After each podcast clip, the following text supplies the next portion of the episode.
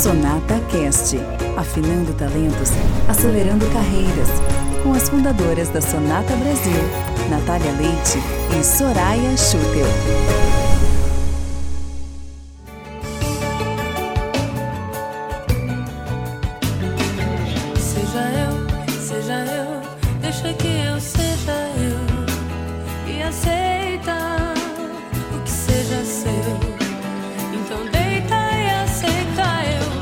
Seja bem-vinda, seja bem-vindo a mais um Sonata Cast, iniciando nesse clima gostoso com o som de Marisa Monte e falando de beijos. Por que iniciar com este tom? Porque a gente vai falar de amor, de amor no sentido mais amplo e mais profundo. Amor, cada um por si mesmo, amor às nossas crias e, portanto, ao futuro da humanidade. E é nessa, nessa batida suave, gostosa e amorosa que a gente inicia o Sonata Cast com a Gabriela Rockenbach, que é uma integrante da tribo que muito nos inspira e muito nos ensina. Ela é mentora de mães, então dedica a vida não é propriamente a ajudar mães com as suas crianças nas questões pedagógicas. Mas a gente está falando aqui de um trabalho bem mais profundo, que é ajudar cada mulher nessa jornada de se tornar mãe, o que necessariamente passa por olhar para a própria infância. Então, mesmo que você não seja mãe, não seja pai, certamente filho ou filha é, e portanto, esse mergulho vai te fazer chegar do outro lado de um, de um outro modo. A gente vai deixar aqui algumas provocações que eu sinto que vão reverberar por bastante tempo e vão trazer transformações interessantes. Gabriela, muito obrigada pelo seu sim para o Sonata Cast. Olá, Natália. Eu que agradeço imensamente essa oportunidade, essa honra de estar aqui batendo esse papo com vocês. Gabriela, a gente começa esse Sonata Cast, que é um espaço tão especial para nós. Muitas pessoas chegam ao clã pelo Sonata Cast a partir de um lugar de muita gratidão, porque para mim, pessoalmente, ser mãe tem sido uma jornada muito impactada, muito moldada pelo seu toque, pela sua orientação. Então, a primeira coisa que eu gostaria é que você falasse um pouco sobre o que é que você faz, o que é exatamente essa, essa missão de mentora de mães. Muito ligada à, à tua introdução, Natália, em relação à evolução pessoal. Eu enxergo a maternidade como a melhor, o melhor caminho, a melhor ferramenta de autoconhecimento, a mais potente que uma mulher que aceite, né, esse, que, que tope ir por esse caminho da maternidade, é o caminho mais potente de autoconhecimento, se a mulher aceita esse mergulho. Então, a minha missão ela está muito relacionada em reforçar esse mergulho, reforçar esse convite de mergulho para o autoconhecimento, para olhar para as próprias questões, para a própria biografia, para a própria vivência de infância, para assim poder se libertar de tantas coisas e então educar seres humanos mais livres, mais conectados com sua essência que talvez não precisem passar por tantos caminhos como a gente está tendo que passar hoje para se reencontrar. Vamos traduzir em situações práticas de dia a dia o que, que a gente quer dizer com se reencontrar e o que, que a gente quer dizer com é, contato com a própria infância ou com a própria sombra. O que, que, é isso na prática, no dia a dia de uma mãe? Quais são aquelas coisas que, que as mulheres chegam para você? Não entendo, Gabriela, não tem o menor sentido, essa criança chora tanto com tudo bem, ou coisa parecida, que nos ajude a entender esses dois conceitos. Perfeito. Vou trazer um exemplo que, que aconteceu comigo, é, que, que acho que espelha exatamente isso.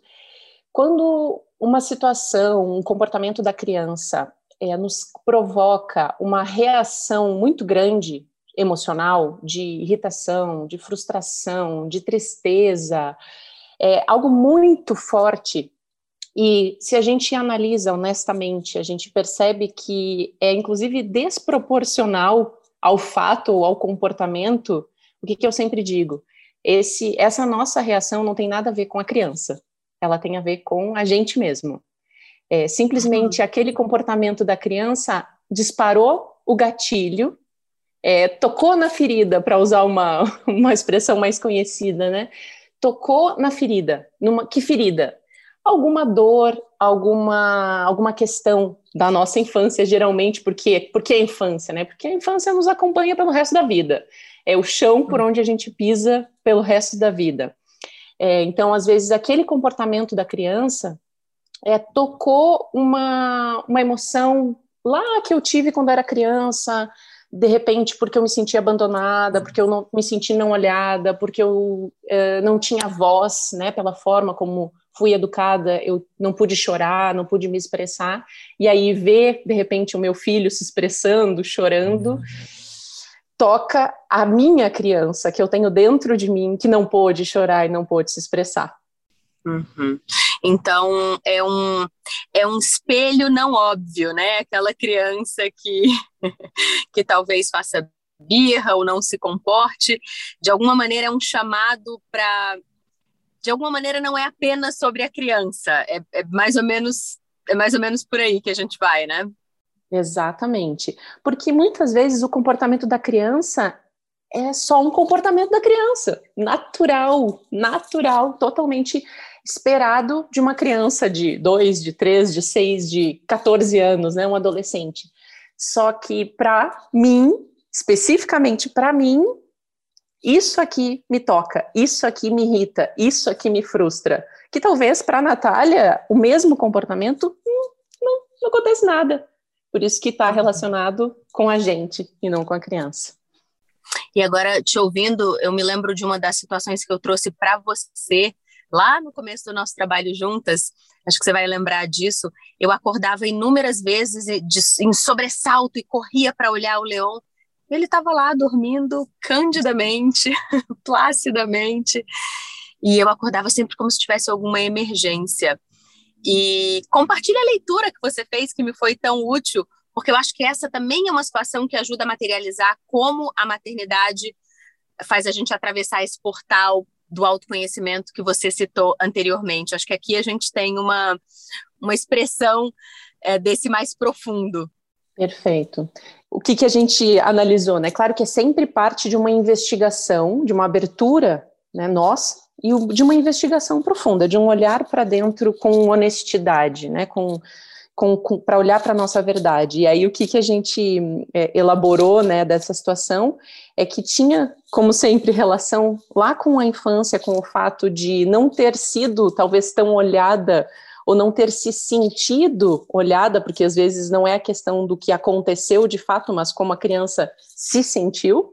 Então, não ter se sentido olhada que desperta hoje, que despertava, né, já, já superado, uma vez trazido para a consciência, a gente consegue superar, é, uhum. é, mas que despertava esse receio e essa necessidade de olhar em demasia, né? Olhar mais do que o necessário para tentar talvez compensar ou superar, né? Devido a medos de repente que nasceram lá na infância por esse sentimento de não ter sido olhada. Uhum. E é muito bonito de perceber como usar essa oportunidade que a vida nos dá, né? Quando se tem um filho, cura parece a minha sensação é que liberta todas as gerações, inclusive anteriores, porque a minha relação com a minha mãe foi profundamente modificada a partir dessa consciência que, que você me ajudou a tomar, assim como outras coisas associadas à minha, à minha relação com o Leon, vem trazendo uma, uma calma, uma paz o, com relação à minha relação com a uhum. minha mãe. Isso acontece com todas, Gabriela? Essa é uma, uma recorrência, digamos assim, no seu trabalho? Quando não é, não é assim com todas, é com quem aceita o convite. Porque eu recebo, às vezes, demanda de mães que querem só, estão dispostas apenas a olhar para a criança. Quando a gente vai para olhar para dentro da mãe, tem mães que simplesmente não, não querem. Não, não, uhum. aqui eu não quero tocar. E, obviamente, né, como profissional, a gente vai até onde o cliente dá abertura, até, um, até onde o cliente quer olhar. Mas quando a mãe aceita o convite, a mudança é passe de mágicas. Eu sempre digo que não existe mágica, mas na verdade, quando a mãe aceita o convite e olha para essas questões e encontra origens, né, de daquilo que está incomodando, daquilo que está acordando de noite, daquilo que está é impressionante o quanto de um dia para o outro a criança muda o comportamento, exatamente como tu falou, como um espelho é, daquilo que a mãe trouxe para a consciência e aí libertou a criança de precisar manifestar. Tem uma, tem uma coisa tão bonita que me ajuda todos os dias, que você uma vez trouxe, eu já não me lembro em qual contexto você trouxe, mas você colocou o seguinte, que o objetivo é ter uma convivência harmônica.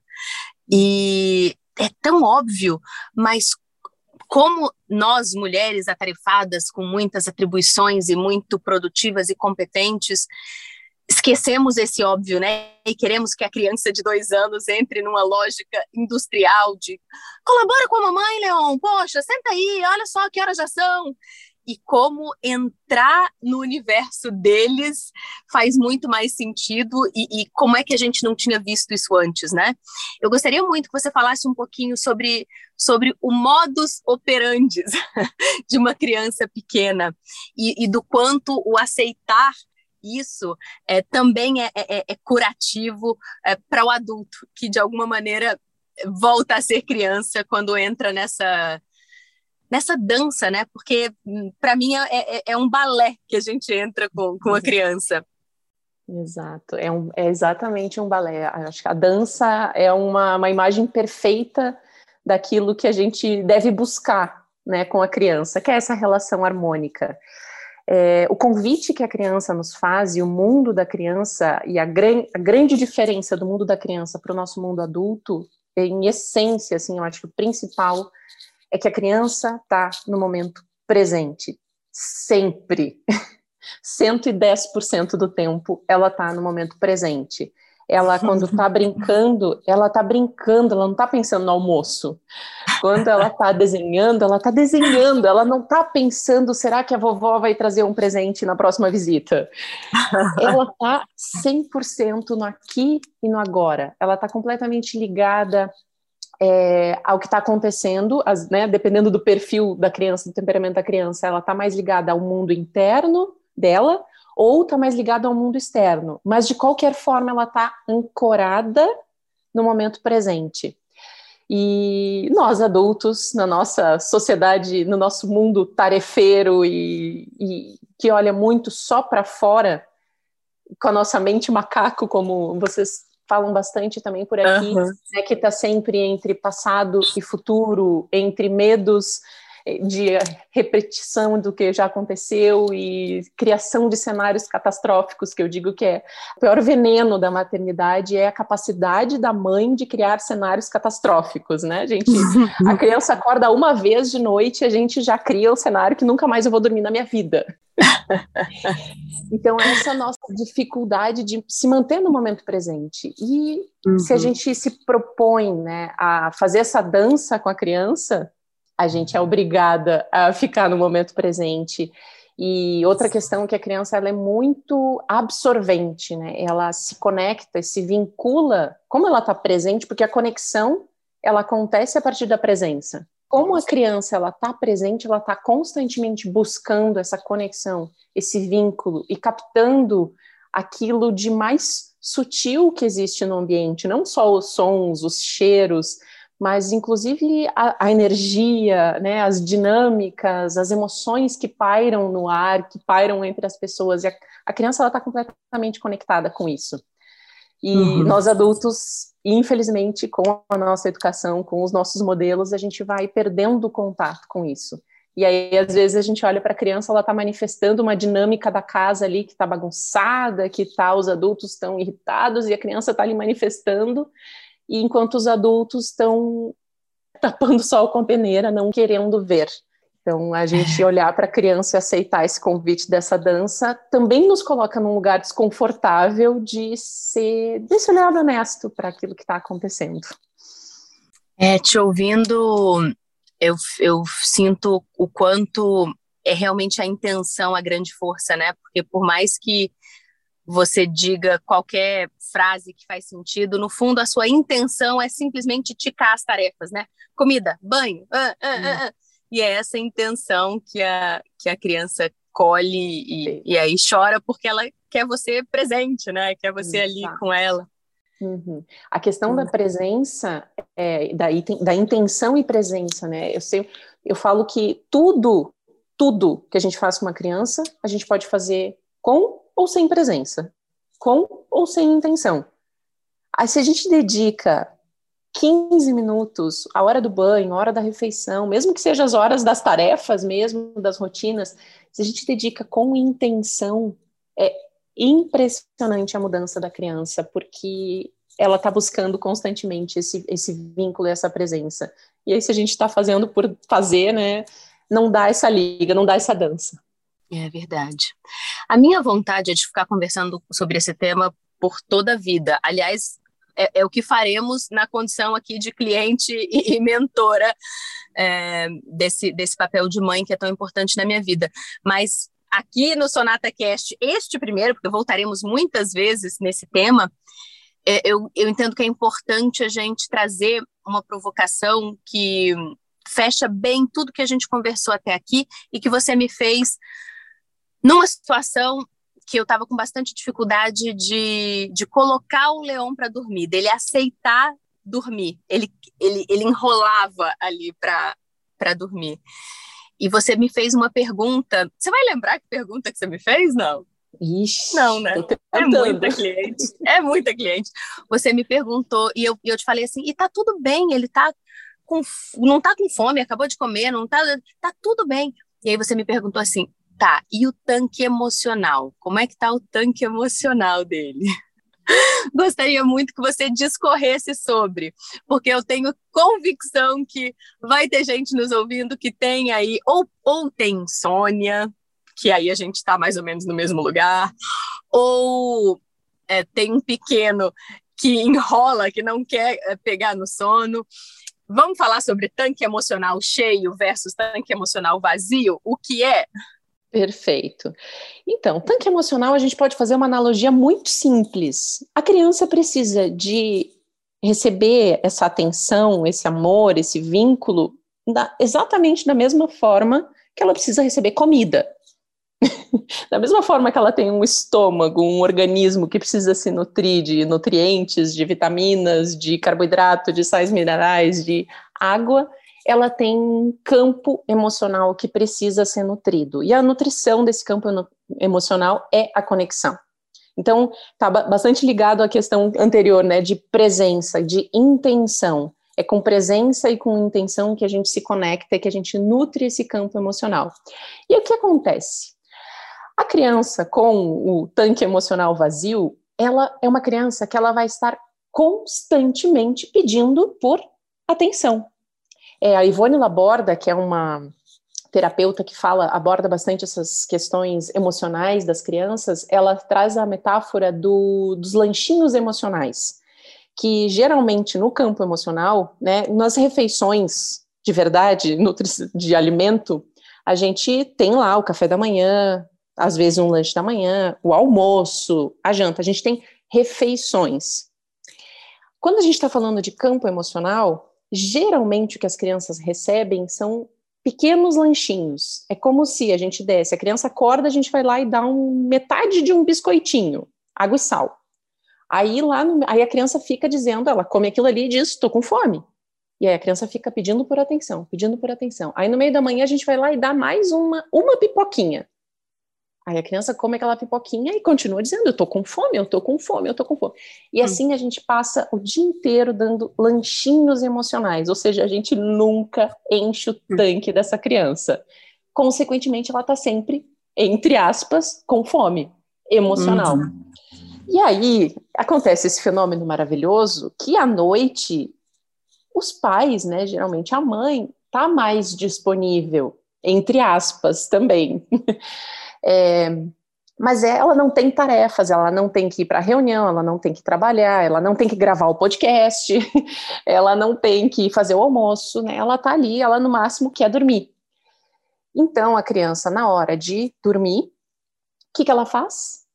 Ela hum. encontra naquele momento o momento para encher o tanque emocional dela, porque é o momento em que a mãe tá ali. Então, a, uhum. o, o, adormecer que poderia acontecer em 15 minutos, a criança não se rende ao sono, não se entrega ao sono. Por quê? Porque a mãe está ali.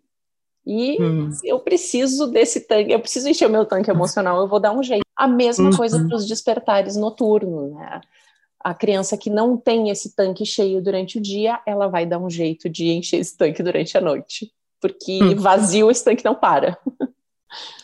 É, Gabriela, isso muda a vida, compreender isso muda a vida para muito melhor. Eu, lá em casa, o, o sono melhorou, tudo melhorou é, a partir dessa, desse entendimento das, das refeições, né? E às vezes você está focada em fazer essa refeição emocional com o marido e ignora que a criança também uhum. gostaria de fazer parte da refeição.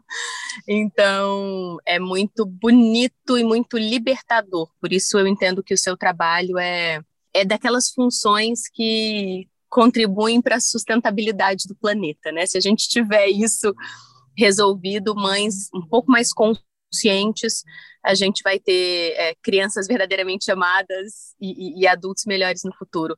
Então, primeiramente, muito obrigada, não apenas pelo seu tempo aqui no, no, podcast, mas principalmente pela sua decisão de vida de se dedicar a isso. É, nós aqui somos muito, muito, muito gratas por tudo que você nos ensina e é um privilégio é, tê-la agora. Mais, é, mais recentemente, como parceira Sonata, né? Faz muito sentido para nós ter dentro da, de, dessa escola é, esse pilar. É realmente uma sustentação que a gente entende que faz muito sentido e é contribui para a autoestima olhar para o lado e te enxergar, Gabriela Rockenbach. Amada, digo mesmo, digo, a recíproca é totalmente verdadeira, né? É um, é um privilégio e é uma honra muito grande ter a Sonata Natália, Soraya como mentoras que fizeram parte dessa minha construção e poder também contribuir, uma honra muito grande acompanhar a Natália mãe, né, e, e trazer, fazer essa troca que eu tenho certeza que eu contribuo e eu recebo o tanto ou mais é, a cada encontro, a cada conversa que a gente tem. Então é uma honra e uma gratidão imensa fazer parte e, e agora muito feliz com essa nossa parceria. E imagina agora com o Fred ainda. Imagina que vão ser as trocas com a Soraya, mãe, minha cara. Te prepara, que é pra barra não é nem subir, é explodir. É Sair pelo teto. Muito bom. Gabi, brigadíssima. Você que nos acompanha, muito obrigada. Se esse Sonata Cast te ajudou, fez sentido, te inspirou, compartilha, manda o link para aquela amiga que é mãe, para aquela amiga que tem questões para resolver com a própria mãe, porque no fim, quando a gente desfaz o nó, o fio solta igual. Se é olhando para a infância do filho ou para a própria infância, a gente chega no mesmo lugar, que são pessoas mais seguras de quem são, que gostam mais de quem são, mais confortáveis na própria pele, e é disso que o mundo precisa para ir para frente. Muito obrigada pela sua companhia e até o próximo Sonata Cast. Sonata Cast, afinando talentos, acelerando carreiras, com as fundadoras da Sonata Brasil, Natália Leite e Soraya Schutel.